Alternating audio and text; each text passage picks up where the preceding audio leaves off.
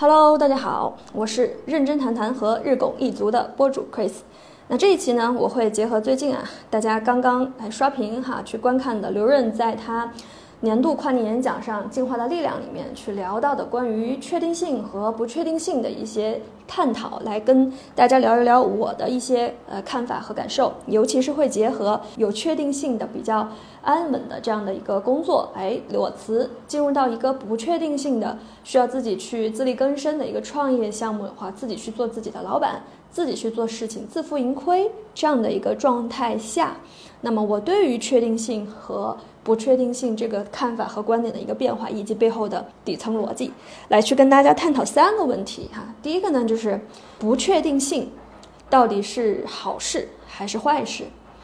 啊，第二个呢，会跟大家去呃探讨一下，就是我们如果说这个世界是充满不确定性的，那有没有一个可能性，我们能在这个不确定性的世界里面去找到确定性？那第三个呢，我会去跟大家再去探讨一下，就是说，如果世界是不确定的，如果趋势是不可逆的，那么我们还有必要去做规划吗？换言之哈，就是我们的规划，人类的规划有用吗？好，那我们先来说。第一点，不确定性到底是好事还是坏事？那我相信哈，就是听到不确定性这四个字儿，大家的脑子里面哈一定会蹦出来，哎，明天是下雨还是出太阳啊？那告诉你，不管是下雨还是出太阳，任何一个答案，你都会觉得，哎，你告诉我，让我心里有个底儿，比我去猜要好。我喜欢确定性。好，那第二个呢，就是哎，如果说给你提供这样一个工作机会，不管你外界行业怎么去变迁啊，不管你的这个能力是不是哎升级匹配到岗位的需要，反正不管，只要有这样一个工作机会在，你就像是有一个铁饭碗一样，可以一直把你供到退休啊，就是确定你每个月都能拿到钱，这样的东西，大家会觉得哦，确定性它是好事儿，我我我想要这样的一个确定性，因为它让你觉得安心。当然了，说到确定性，可能还会包含到很多方面，比如说现在很多家长啊比较的哎焦虑啊，尤其是面对说哎怎么样去培养一个更优秀的孩子哈，要去培养他哪些哪些的能力和技能啊，该要去哎读什么样的书哈，该要去呃学习什么样的一些技能这个事情上面，如果说有人告诉你说哎你就学这本书或者你就去听个这个这样的一个什么培训课程。啊，那从这个书里面你能得到什么什么样的技能？它能用于什么什么样的一些考试？啊，那你肯定会觉得这太好了，告诉你这样一个路径，我就照着做就行了嘛，对吧？但是呢，如果说别人告诉你说，学了这个书哈，看了这个呃这个这个什么课程啊，或者什么什么电影啊，你能学到一些东西，但至于说呃他对你后面的升学也好，呃人生重大选择也好有没有用，哎不知道。那这个时候你会觉得那没劲啊，这个东西太不确定了，我要考虑考虑，我要不要在这个事情上去做投入？好，其实呃刚刚举到的这些，都是我们生活当中人们在去做一些大事儿哈，工作、职业、教育、孩子培育哈，比较大的一些事情上面哈，人们都是哎倾向于你告诉我一个确定的十拿九稳的这样的一个信息或者说这样一个选择啊，我就会宁愿去选择它。啊，事实上，我们对于这个确定性的这个偏好哈，还不仅限于是这样的一些人生大事儿啊，比如说我们生活当中的一些细小的事情，就像我前面说的是明天是什么样的天气，然后啊，明天如果说有个人来找你，跟你约时间，对吧？他如果告诉你说，啊，明天可能我在这个上午十点钟会跟你去哎联系找你有事儿，还是说他明天告诉你我明天要来找你，但他没说什么时间，哪个会让你觉得得劲儿舒服一点？肯定是。告诉你准确的十点这个时间，对吧？因为当你确定了他在这个时间段什么时间点会来找到你啊，你才会就是会去把你认为的哎时间更合理的去安排。你可以说哎，那我可以在其他的时候我去干别的事儿，而不是说我这一天我都是哎悬吊吊的，我不知道你啥时候来，所以我一直要在那儿坐坐着还干等着。所以其实人们对于确定性的一个追求。啊，其实是反映在生活的方方面面，还不仅仅是人生大事。其实很多小事儿，我们都是偏好于确定性的。但是今天呢，我可能会去跟大家 抛一个呃比较反直觉的一个观点当然，这个观点其实呃刘润在这个进化的力量里面也会去提到过。我们要想去理清不确定性到底是好事还是坏事啊，我们先要从它到底是什么这个问题开始。而要去了了解它是什么，其实有的时候我们反向去思考一下，就是它不是什么。这样的话，其实可以帮你更进一步的去，哎，锁定一些抽象概念。因为有一些概念它太过于抽象，你直接去翻译它是什么，其实说了跟没说一样。但是如果说你能够用哎它不是什么去解释的时候，它会帮你越来越聚焦于它它的本质。所以呢，不确定性到底不是什么？我觉得第一个要去拿出来，就是去重点强调的，也是它很容易跟一个概念混淆的东西是什么？是风险啊！就不确定性它不是风险啊。那我们就说什么是风险？因为我自己其实也是会涉足于这个呃风险这个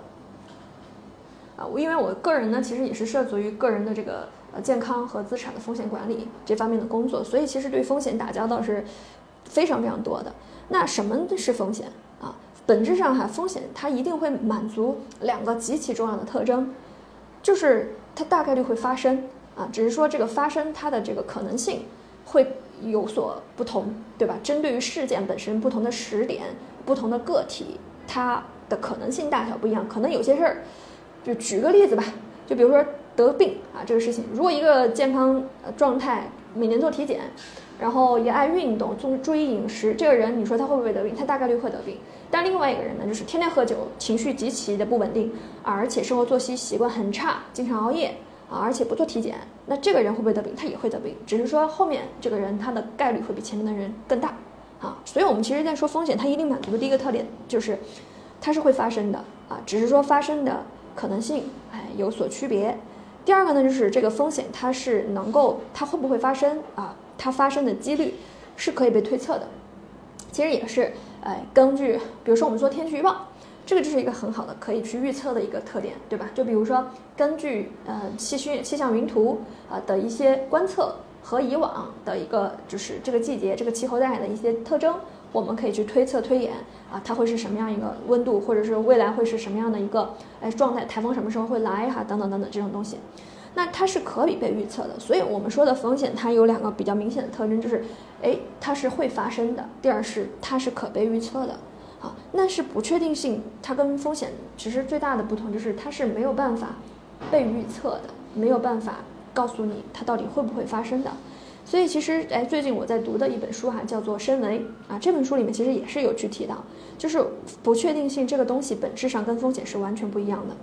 所以呢，我们在去理解好这个什么是不确定性的时候，我们就要去做一个区隔。什么样的区隔呢？就是，哎，针对于生活当中的一些风险问题，我们是可以去人为的一定调配，或者是呃可能范围内的控制跟干预的。比如说，你明明知道人到最后大家都会死，对吧？都会生病，那么我们能做的事情就是，你趁早，嗯。注意健康啊，注意饮食啊，人为注意的一些，不要过分的去操劳等等等等这些东西，那它其实，在某种意义上会降低这个风险发生的可能性啊，所以这种叫做风险的东西啊，你一定的人为干预，它是 work 的，它是起作用的。好，那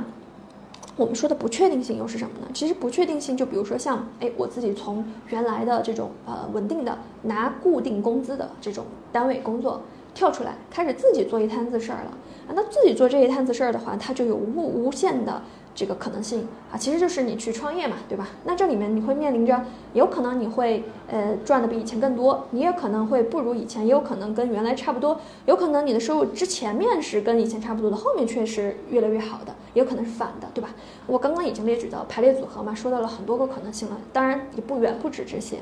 所以，那我去举的这个例子是，比如以创业为例哈，它就是一个哎不确定性很好的一个点，而我们去做这种哎拿保底工资的这种工作的话，它就是一个很确定性的东西。但两者的区别是什么呢？啊，其区别是这样子的，就是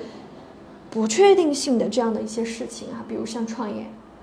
它是可以带来机会和可能性的啊。那我们回到刚刚举的这个场景和例子，如果说。你是一个每个月固定的薪水啊，你做多，嘿，你做少，其实你的天花板和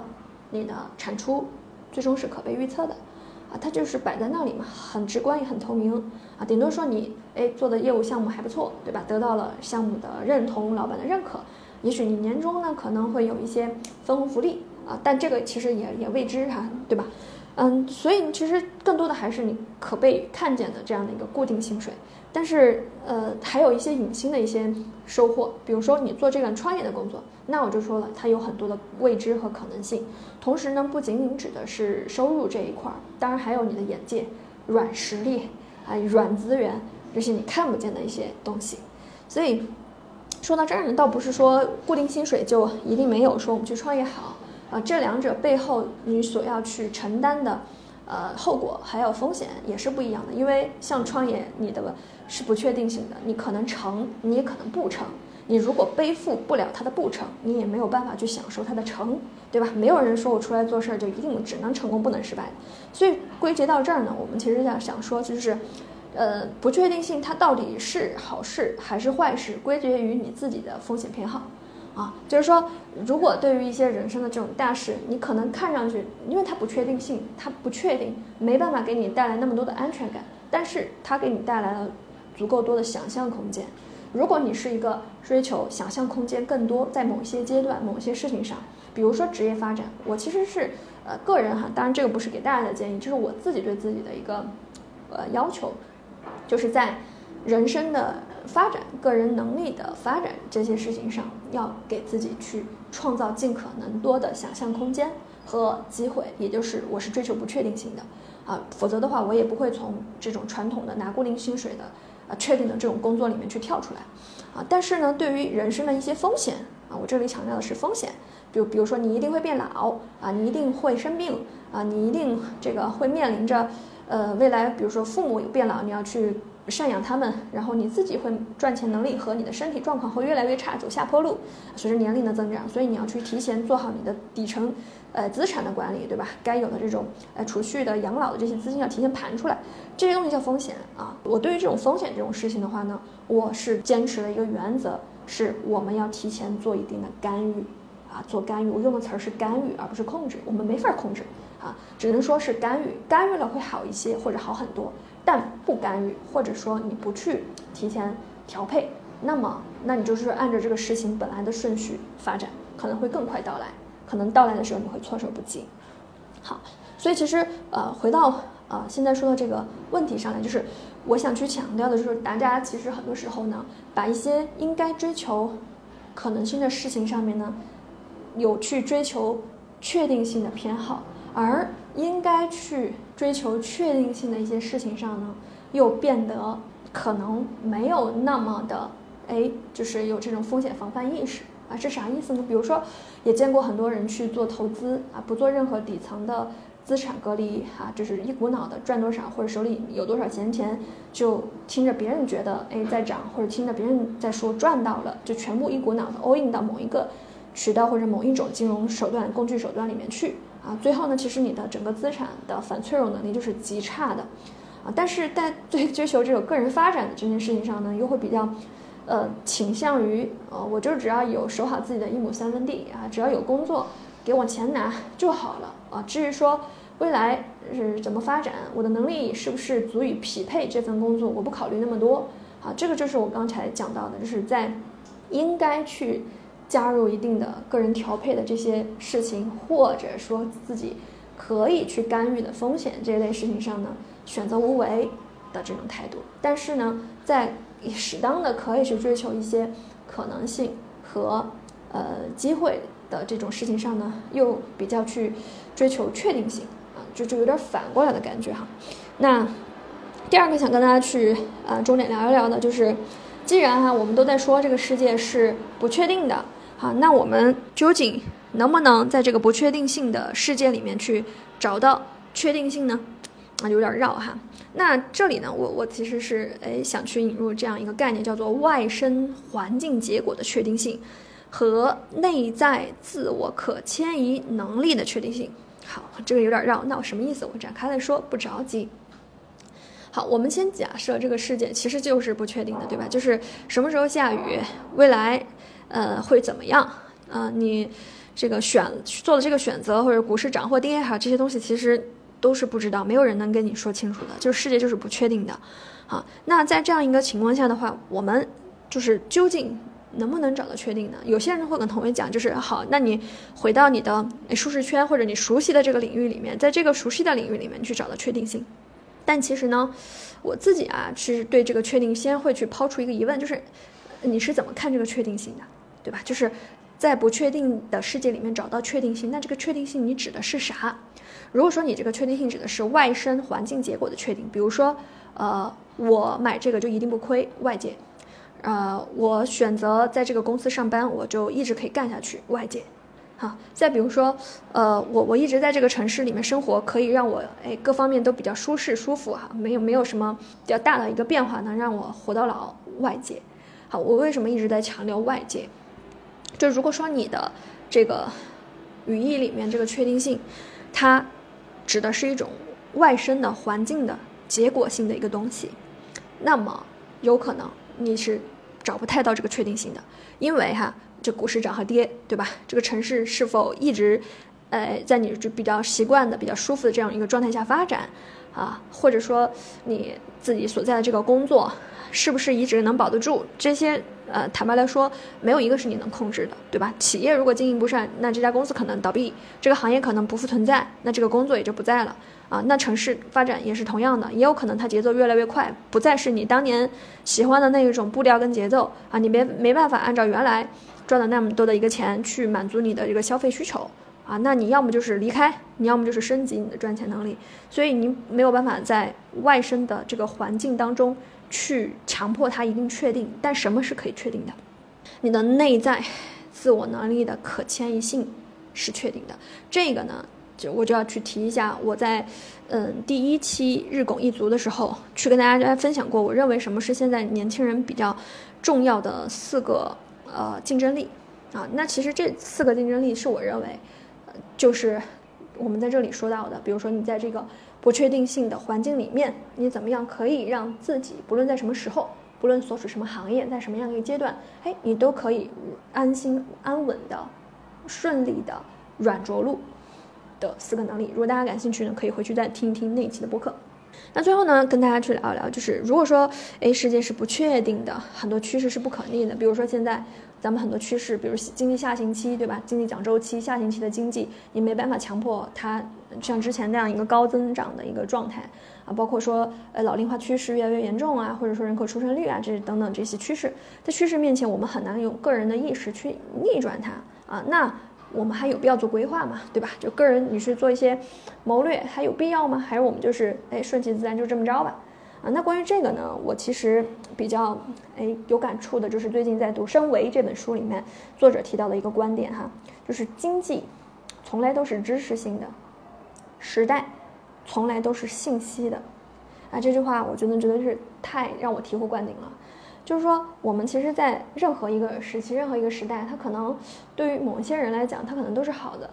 啊，那对某些人、一些人来讲，可能都是不好的，啊，那。就是经济的这个发展，它永远都是知识性的。就是如果说你希望自己，不论是在好的形势还是不好的形势，你都不会成为被时代淘汰的那波人，你一定要去升级你的知识结构和你的这个知识容量。就你知道的东西越多，你跟这个世界链接的可能性会越大的。啊，比如说到这里哈，很多人会涉及到一个新的门类，他甚至都没做过。就会说，哎，我对那玩意儿不感兴趣。比如说打网球没打过的人会说，哎，我不感兴趣。打乒乓打不好的人总喜欢说，哎，我不感兴趣。其实这句话是经不起推敲的啊。就是大部分说出来我不感兴趣的人，往往是他没做过或者他做的不好。而不管是他没做过还是他做的不好，原因是他都没迈过这件事情的门槛啊，就是他没有入门这件事情，他的知识通路没有打通，他 get 不到这里面内在的。有价值、有兴趣的那个点，所以他才会觉得没有意思、没有正反馈。而我们再去不同的时期，对吧？不论是你做决策也好，你个人的发展也好，啊，它其实你知道的越多，你迈入这个门槛就越多，你的知识容量越大，你做去做判断、做决策的时候，哎，你的认知维度它是更多元的、更高级的。这个时候你再去做出来一个决策，一定是你知道的越多，信息越多，那你能判断出来的。虽然说世界是不确定的，但你做判断的时候，你可能会，哎，趋于接近正确性，或者是趋于接近对你来讲比较正确的那个选择选项。而时代是信息性的，其实就是说每个时代都有它的一些特征，都都有它的一些关键信息节点啊，我们需要一定的敏锐的这个捕捕捉信息的能力，比如判断趋势的能力，对吧？比如十年前还在干的事儿，但是你还没有觉察，发现现在不一样了，环境不一样，发生变化了，你仍然拿着十年前的一些眼光在做十年后的规划，那这个就是你在忽视时代的信息性这样的一个特征啊，所以。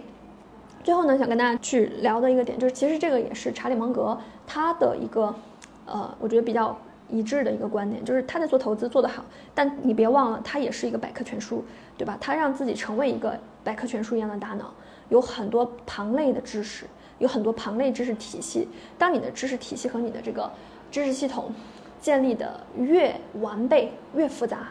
啊，那么你再去看待。这个世界的不确定性、趋势的不可逆性的时候，你做出来的无论是规划还是呃个人的一些预判，都是比较接近于呃本真的一些东西。当然了，我这里面也要强调，我们有必要做规划，还有一层就是你还是要去承认这个世界是不可被你人为控制的，它是不确定的。哪怕我们触类旁通，掌握了很多的知识，也不代表你一定都是对的。所以我觉得这是哎两两层意思。第一层就是规划还是要做的，但你希望你的规划是尽可能接近于真相的，那么你需要去重视你的知识体系、你的系统、你个人系统和这个你个人的知识系统和你对这个时代的一些关键趋势信息的捕捉能力啊。但是呢，你也要有一个好的心态，你要承认这个世界是不确定的，你要承认你的个人能力是渺小的，在世界面前。啊，就是用一句大家可能听的比较多的，但我觉得还是很有智慧的古语哈，就是因上努力，果上随缘，对吧？其实这个才是真正的呃一种比较能在这样的一个变化比较多的环境和时代下去更好的做好自己的一个点，也是我自己哎这么几年折腾下来对于这种确定性和不确定性的一个感受啊。最后呢，我其实想跟大家讲，就是不确定性未必是坏事儿。而很多确定性未必是好事儿。面对风险，我们毫无疑问能够把它降低到最低的可能性，就一定要提前去做。而面对不确定性，哎，有的时候不要那么着急去下预判，啊，耐点心啊，还然后在你该去作为的地方多作为，没准儿你能够等到预期不一样的、让你意外的一些结果。好了，今天呢这一期日拱一卒呢就跟大家聊到这里。那下一期呢啊我会跟大家进一步去探讨一些其他有意思的一些想法，或者说最近在书里面读到一些观点啊。如果说你感兴趣，欢迎你继续订阅和关注这一期播客的栏目。同时呢，也欢迎你把本期节目转发给你关心的朋友。同时呢，也欢迎你把本期节目转发给你关心的朋友。那我们今天就聊到这里，下期再见。